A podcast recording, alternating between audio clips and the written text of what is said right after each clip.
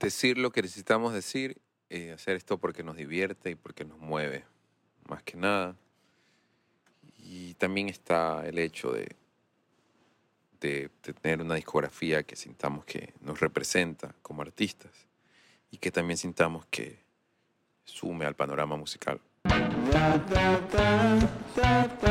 Este es el podcast de Ruidosa Caracola con Eric Mujica. Bienvenidos, bienvenidos, bienvenidos al Eco Eterno, el nuevo álbum de Cometa Sucre. De eso se trata este nuevo episodio del podcast de Ruidosa Caracola. Todo lo que tiene que ver del universo de este nuevo material del que su líder Pedro Argüello nos contará todos los detalles. Bienvenido. Dicen que somos rock alternativo. Supongo que mucho eso tenemos de ley. Por todos y sobre todo por mi lado, que literal soy un chico que creció escuchando música en los noventas. Eh, también nos catalogan como indie rock, creo que es lógico. Eh, así que por ahí, va, por ahí iría el tema. No nos gusta mucho catalogarnos. Eh, sobre todo, lo que- siempre los que estamos en el proyecto somos como muy melómanos, escuchamos demasiado, demasiadas cosas. Pero sí, obvio, siempre ha estado el rock presente. Y, y no sé, no sé por qué tenemos que categorizar a veces. Por ejemplo, no sé qué género son los Beatles, así son rockeros, poperos, qué onda. Pero bueno, diría que somos rock alternativo. Ahora, recordemos que también estos episodios son una manera de presentación de la banda. Capaz no los conocías, ahora vas a conocer un poco de su trayectoria, de cómo empezaron hasta llegar al eco eterno. Cometa nació como proyecto a principios del 2016. Eh, se formó, lo formé eh, porque, bueno, había decidido salir de mi proyecto musical anterior, eh, que era Prime Ministers, que era una banda de rock en inglés. Eh, y como que sentía la necesidad después de grabar composiciones que tenía y de escribir en español y también de cantarlas, eh, de explorar ese lado. Y entonces pues decidí formar la banda eh, junto a Chimo Solórzano también, que era el baterista de Prime Minister, así que también decidió salir de la banda. Y bueno, eh, al principio éramos un quinteto, pero desde hace algunos años eh, estamos cuatro y creo que eso ha ayudado a simplificar full cosas y a solidificar ciertas notas. Eh, estamos muy contentos. Eh, actualmente somos Marquito Armijos en la batería, Alex Illingworth en las guitarras y las voces, eh, Ofito Urbano en las guitarras y el synth, y yo, Perico Argüello, en la voz y el bajo. Es muy chistoso porque no tuvimos el típico desarrollo como banda. O sea, como conocerse primero, de ahí tocar full y después grabar la música. Fue como que, ah, Pedro, o sea, yo, ya parezco Iván Hurtado hablando en tercera persona. este, bueno, yo tenía estas canciones y las tenía listas y las quería desarrollar. Entonces nos fueron me fui conociendo a todos estos personajes y cada uno se fue sumando y, y- y eso. Ahora sí, ya presentados nuevos seguidores, Cometa Sucre, Cometa Sucre, nuevos seguidores, volvemos al eco eterno, este nuevo material. Empezamos con el concepto, de dónde nace toda esta idea y poder crear todas estas 11 canciones que conforman el álbum. Eh, sinceramente, eh, no teníamos un concepto muy claro. Y siempre sentimos que eh, el concepto se va creando solo. Llega un momento que, que la misma esencia de, las canciones y, el tiempo en el que fueron escritas eh, va dictando el concepto. Simplemente siempre vamos componiendo y poco a poco como que cada pieza se va pegando junto a otra y se termina armando el rompecabezas. Eh, y luego de eso, pues sí, escogemos un título y, y ahí sí nos ponemos a conceptualizar todo. Y, en fin, creo que a veces hasta de más. Eh, pero en fin, o sea, luego de escuchar todas las canciones nos dimos cuenta de que las letras iban por el lado de las emociones que habíamos vivido estos últimos años. Eh, iba mucho por el lado del amor, de la violencia, de la tecnología, del caos, eh, de la sexualidad, en fin, pocotón de cosas buenas y de las otras. Y, nos dimos cuenta que ese tipo de sentimientos son como características universales de los humanos, que siempre han estado presentes y que en un mayor o menor grado pues siempre van a estar eh, en todo lo que hacemos y que influyen demasiado y de manera indefinida. entonces por ahí fue saliendo el nombre del, eco eterno. Así fue, tan natural. Nunca se sabe de dónde nacen los procesos. Pero una vez ya detectado cómo se armó, cómo se fue armando toda esta estructura del eco eterno, siguiente paso, la producción. Ojo, anticipo, escucharemos nombres muy conocidos del panorama nacional. Pilas. La producción del Eco Eterno estuvo a cargo de nuestros grandes amigos eh, Mauricio Samaniego y Ernesto el ruso Carolis. Eh, Mauro es un gran amigo de la banda. Eh, desde que se formó siempre nos ha dado una mano, siempre que ha podido. Me acuerdo que cuando sacamos nuestro primer EP, de una él nos invitó a que, lo, los acompañemos a girar con Da como acto de apertura en algunas ciudades. Bueno, pudimos hacer con ellos tocar en tocamos en Guayaquil en esa época, en Riobamba y, y en Loja.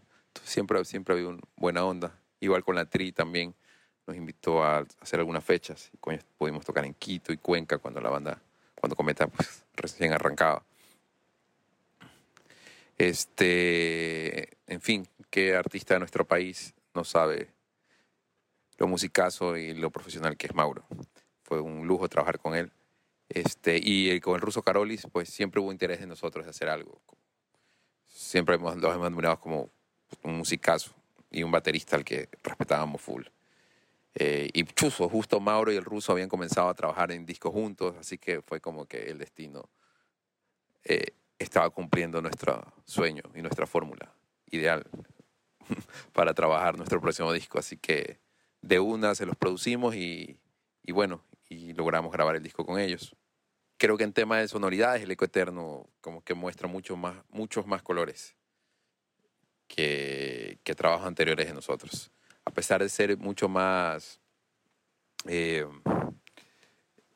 eh, directo y, ser muy puntual en los arreglos, creo que las cosas que hicimos siempre fueron eh, tratando de elevar el espíritu original de la canción que la canción primero funcione como composición y luego de eso, pues sí, adornar basado en eso, ¿no? Estuvimos jugando todo el tiempo con cosas nuevas que nos que sentíamos que queríamos probar, como percusiones más tribales, mm, mucho más programación de machines en ciertas canciones, eh, otro tipo de sintetizadores y cuerdas que antes no habíamos usado. Y también queríamos como que mucho eh, eh, conservar ese estilo de nosotros de muchas veces de componer en una guitarra de nylon o de acústica, de, cuerdas de metal. Por eso algunas canciones del disco, las guitarras rítmicas son, tienen esas texturas. Listo. Ya conocimos el concepto. Ah, también la producción. Llegó el momento de conocer el proceso de grabación. E inmediatamente le ponemos play al track by track del Eco Eterno. Conoceremos los procesos, de dónde nacieron, cómo se dieron cada una de las 11 canciones que conforman este álbum. La grabación del Eco Eterno eh, fue hecha en tres tandas de grabación, entre agosto del 2021 y septiembre del 2022. Eh, cada sesión de grabación duró entre ocho entre seis y ocho días, este, comenzaban eh, con la banda tocando en los, temas en el cuarto y de ahí pues comenzaba todo a, fluir. Eh, y cuando terminábamos cada tanda de grabación de uno íbamos mezclando eh, todas esas canciones, pues, ¿no? Y eso también nos dio como una visión, un concepto de, ah, en la siguiente tanda probemos esto, o hagamos otra cosa, o vámonos por este lado, repitamos esto. Entonces, en ese sentido fue increíble. De la primera tanda, en la primera tanda hicimos Abismo, Matriz, Alguna vez y Cuerpos. Fue un proceso increíble, súper de ir con el flow e ir tomando decisiones al momento, basados como que full en nuestros instintos. Y con la premisa de literal terminar en cada tanda todas las canciones que habíamos planificado. Fue algo súper divertido, aunque siempre ya en los últimos días de cada tanda es como que a veces ya estábamos casi que, que desvariando o desmayándonos.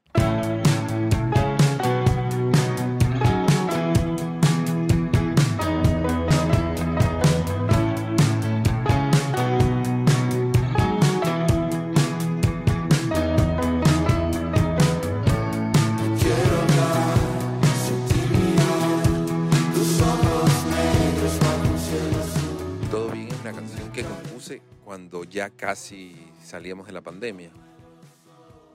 Cuando ya se veía como una luz clara dentro del túnel, ¿no? Una salida. Me acuerdo full que fue un sábado en la mañana que la comencé a escribir en la playa. Fue como una ráfaga así de, de una hora. En la que hice casi que toda la música y la letra. Y, y creo que quedó más romántica de, de, lo que verdaderamente era o, de lo que perseguía cuando lo hacía. Eh, pero entiendo por la letra que se vaya por ese lado. El que, el que la, claro, el que no conoce la, la idea original. Y, y, eso es algo chéverísimo, por si acaso, como que cada persona pues haga su percepción en la historia de, canciones. Eh, pero, pero, sin embargo, no, la letra no se le hice como cantándosela a alguien más, como obviamente parece ser, sino era como cantándole a mi mejor yo, como recordándome ciertas cosas o, o, o ciertos casi que preceptos, no sé. Eh, en la grabación me acuerdo que nos divertimos full. Eh, eh, creo que cogí una personalidad mucho más de banda eh, y se sintió súper bien. Eh, me acuerdo full, supongamos, en la grabación de voces, cuando estábamos haciendo armonías, grabando armonías, las hicimos todas en vivo con, el, con dos micrófonos y todos cantamos al mismo momento esas armonías de, de los versos y fue algo súper espontáneo y eso creo que se siente cuando lo escuchas eh, como que es una canción como que la estamos cantando todos juntos. Eh, al menos yo la siento.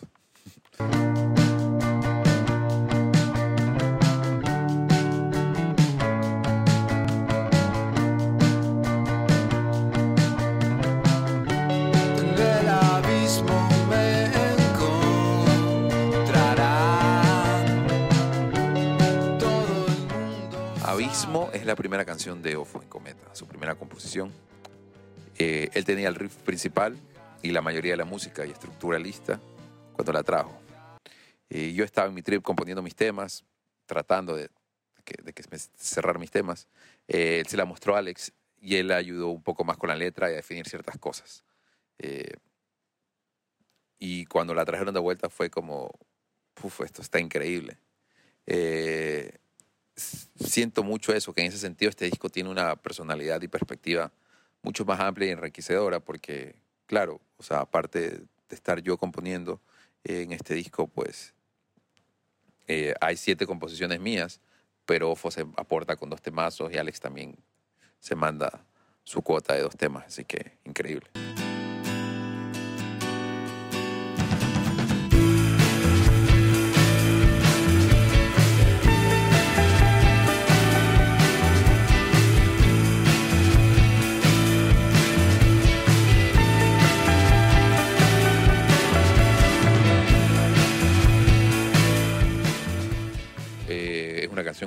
Por Alex. Eh, fue la primera de las dos que trajo para el disco.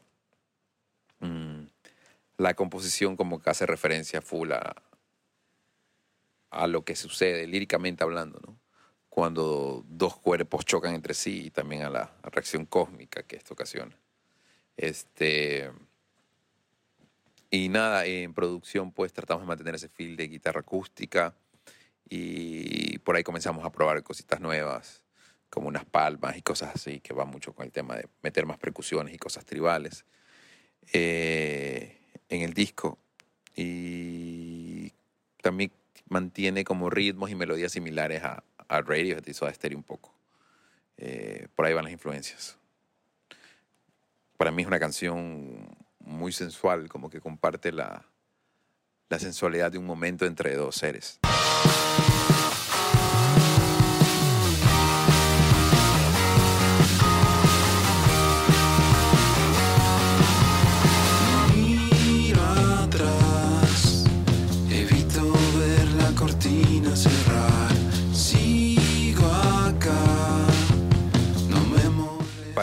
Fue la otra canción que Ofo trajo para el Eco Eterno.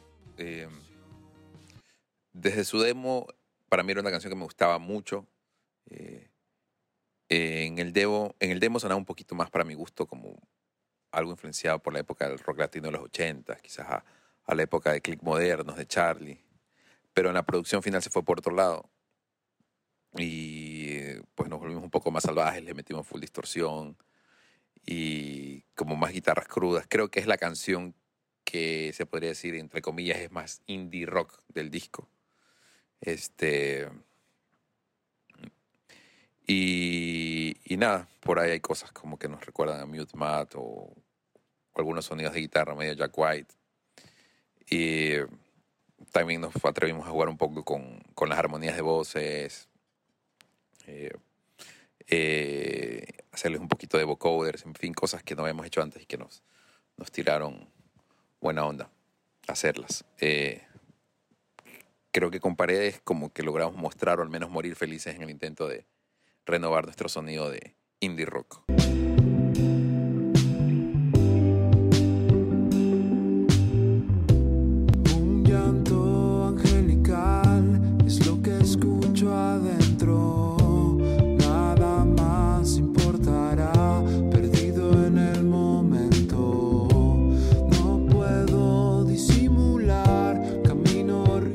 Renacer Fénix es una canción eh, que compuse eh, cuando volví a ser padre.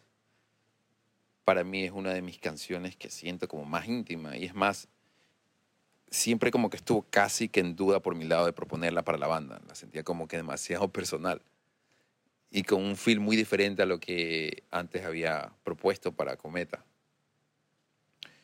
Obvio también tenía la pica de ver hacia dónde la podíamos llevar todos, junto a Mauro y el ruso. Y, y- bueno, qué bueno que decidimos grabarla. Creo que es una canción con un sonido que no teníamos aún en la discografía de Cometa. Eh, en fin, eso, no sé, como dato anecdótico, la primera persona a escuchar Renacer Fénix fue Felipe Le, acá Felipe Lizarzaburo, acá La Máquina Camaleón. O sea, en plena pandemia convivimos full tiempo juntos acá en Guayaquil y, y ya pues fue cuando la, compuse y se la mostré y como que me dio ánimos a, como que terminarla. Eh, y chévere fue como que ya en la época de grabación, el día que íbamos a grabar Renacer Fénix, justo él estaba en Guayaquil y pasó por el estudio y se grabó un par de takes eh, con una línea de cinte, con una emulación virtual de un Yamaha DX7, que acompaña increíble todo el tema.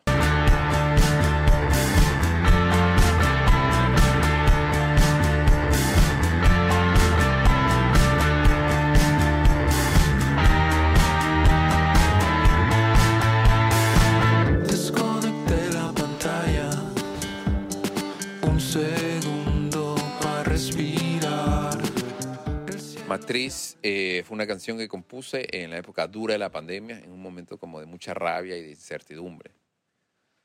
Y fue una de las primeras que comenzamos a maquetear con la banda apenas pudimos comenzar a vernos. Musicalmente la producción creo que elevó full la canción, eh, la volvió mucho más interesante y divertida, a pesar de mantener eh, la misma melodía vocal y acordes un poco rabiosos o tensos eh, melancólicos.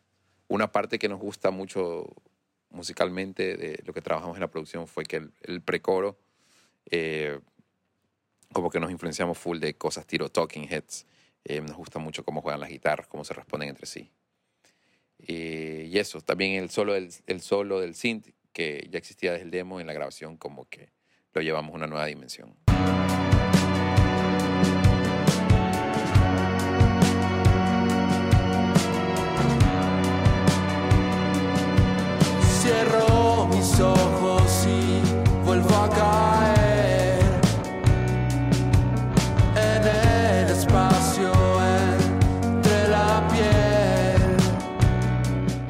Fue la otra canción que Alex trajo para el Eco Eterno. Eh, él siempre nos dice que para Cometa eh, trata de componer o se mete en un mood súper diferente que cuando está componiendo para su proyecto solista. Eh, dice que se piensa, se sitúa como en un personaje diferente. Esta, esta es para mí otra de las canciones que eh, en producción la llevó a un lado nuevo y muy refrescante. A pesar de ser los mismos acordes, las mismas progresiones, la misma melodía, simplemente aumentamos en algo la velocidad del tema y, y- y pasó de, era como un poquito tristón y melancólico y pasó a, a ser un poco, eh, no divertido, pero más enriquecedor eh, y, y sin quitarle su lado alternativo. Se fue construyendo algo más latino, psicodélico, sobre todo cuando decidimos meterle percusiones. eh, eh, un macetero fue transformado digitalmente y mutó algo, algo parecido a un, deyambé. Y eso nos dio un vibe bien bacán. Ayudó como mucho a darle un feel latino psicodélico. Eh, y eso, las guitarras y las cuerdas claramente las llevó a la psicodelia. Eh, actualmente es uno de, los, uno de mis tracks favoritos de escuchar.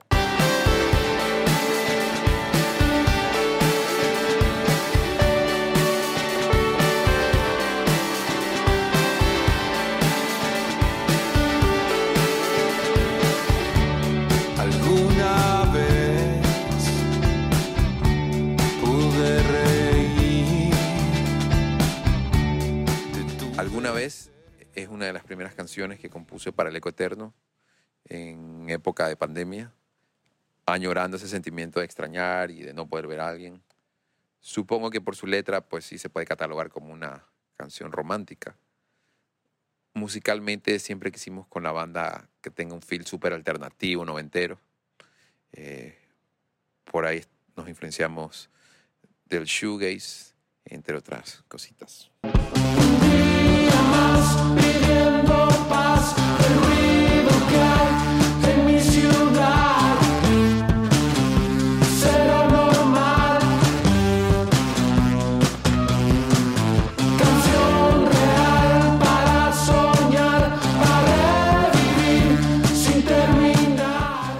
Normal, de alguna otra manera, no sé por qué exactamente. Bueno, sí. Eh, sentimos como que es la primera composición en la que firmamos los, los cuatro al mismo tiempo. Eh, bueno, el riff principal de la canción surgió en un jam de la banda en el estudio. Fue como en el 2018. Y estuvo guardado full tiempo ese riff. Eh, eh, por ahí buscábamos melodías que nos gusten y que sintamos que vaya bien con el riff. Y bueno, ya en, por el 2021 eh, encontré una melodía para el verso y, y bueno, y de ahí ya todo como que se abrió y terminamos la canción enseguida. Y también por eso el nombre de la canción Cero Normal era como el 2021 y todo el mundo hablaba de esta nueva normalidad y para mí era como que todo cero normal. Este es una canción que nos sentimos, de la que nos sentimos muy contentos, porque es una canción como que literal cero normal, es un poco rara eh, en cuestión de cómo se va armando el beat y el riff y como las armonías que se juntan, vocales. Este, pero igual por ahí tiene en el coro ya tiene esa esencia del proyecto y siempre la tiene igual. Y por ahí está influenciado un poco, sobre todo el riff de guitarra, como en bandas eh, norteamericanas, tiro The Black Keys. Pienso a ratos que me queda tu risa, que nada cambiaría si te vas. Voy despacio, buscándote en la orilla. Deriva es una canción y una experiencia totalmente nueva para nosotros por varios motivos.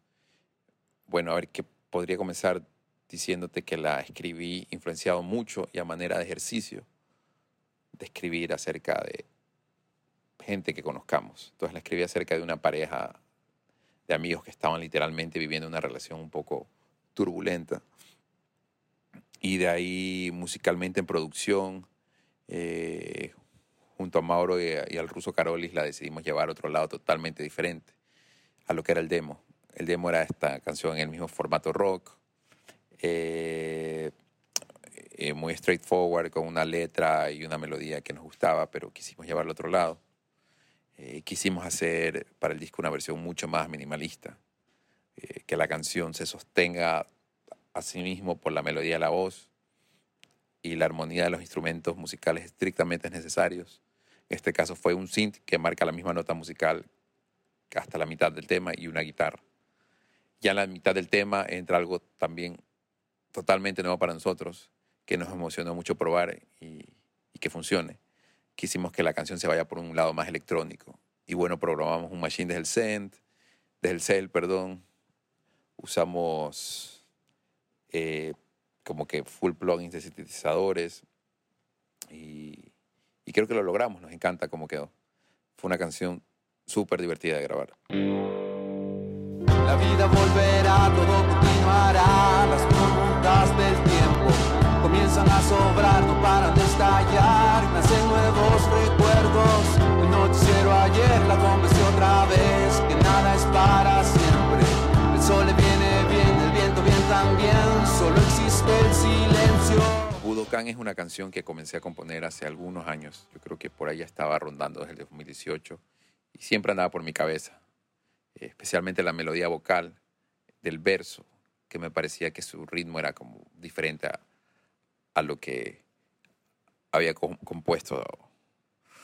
Y, y como la mayoría de los temas la compuse en guitarra acústica, y en esa versión siempre me da un feel la canción medio como super macarnoso, super McCartney, quiero decir, sobre todo la melodía del coro. Y ya cuando entramos a producirla, eh, se terminó yendo por ese lado, eh, creo yo, especialmente en los coros. Suena como que a un verso súper noventero y un coro así, salvando las enormes distancias, así como que algo medio, medio, medio bitlesco. Creo que es la canción como más influenciada por los Beatles, creo. O no sé si la más influenciada, pero es la que yo creo que se puede notar un poquito más la influencia, sobre todo en los coros. Y así es como conocemos el nuevo material de Cometa Sucre. Después de En Transmisión Perpetua, Pastillas de Valor, ahora con El Eco Eterno, Cometa Sucre sigue dando pasos importantes en el panorama musical. Yo soy Eric Mujica y este fue otro episodio del podcast de Ruidosa Caracola. Yo los quiero. Adiós. Ruidosa Caracola es una producción de Tripea. Suscríbete, compártelo y escucha nuestro playlist en Spotify.